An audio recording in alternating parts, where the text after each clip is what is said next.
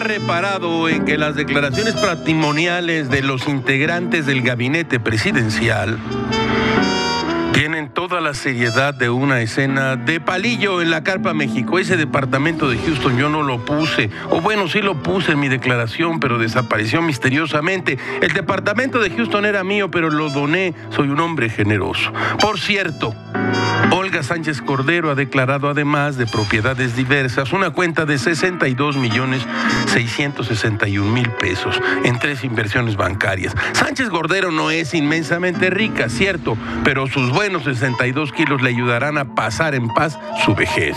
Ya lo dijo la secretaria de Gobernación, ha trabajado 100 años, 50 su marido, 50 ella.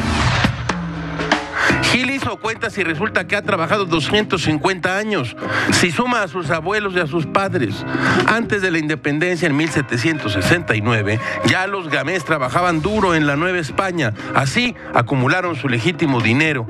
Primero doblones de oro, después monedas de plata, luego los bonos del ahorro nacional y luego un portafolios que se van ustedes de espaldas.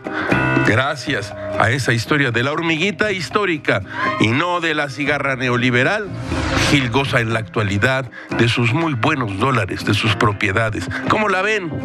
Dicho esto sin la menor intención de un albur ahorrativo.